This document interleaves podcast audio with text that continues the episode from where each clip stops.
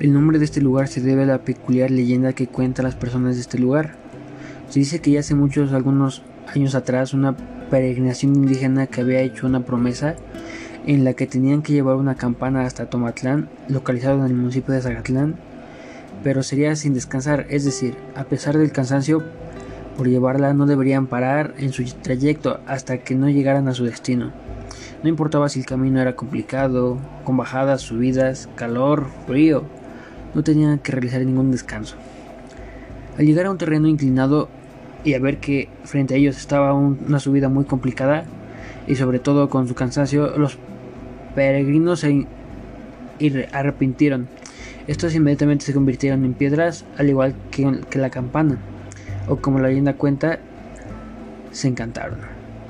El día de hoy quien pase por ahí puede apreciar la piedra con un pequeño orificio donde se le, se le pega, si se le pega suena como una campana de alguna iglesia. Lo que según cuentan las personas de ahí es que antes el hueco era amplio y el día de hoy está a punto de cerrarse.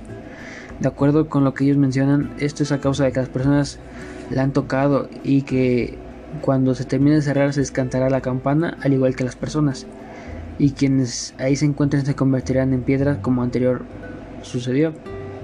Esta leyenda surge el nombre de dicha comunidad, la campana.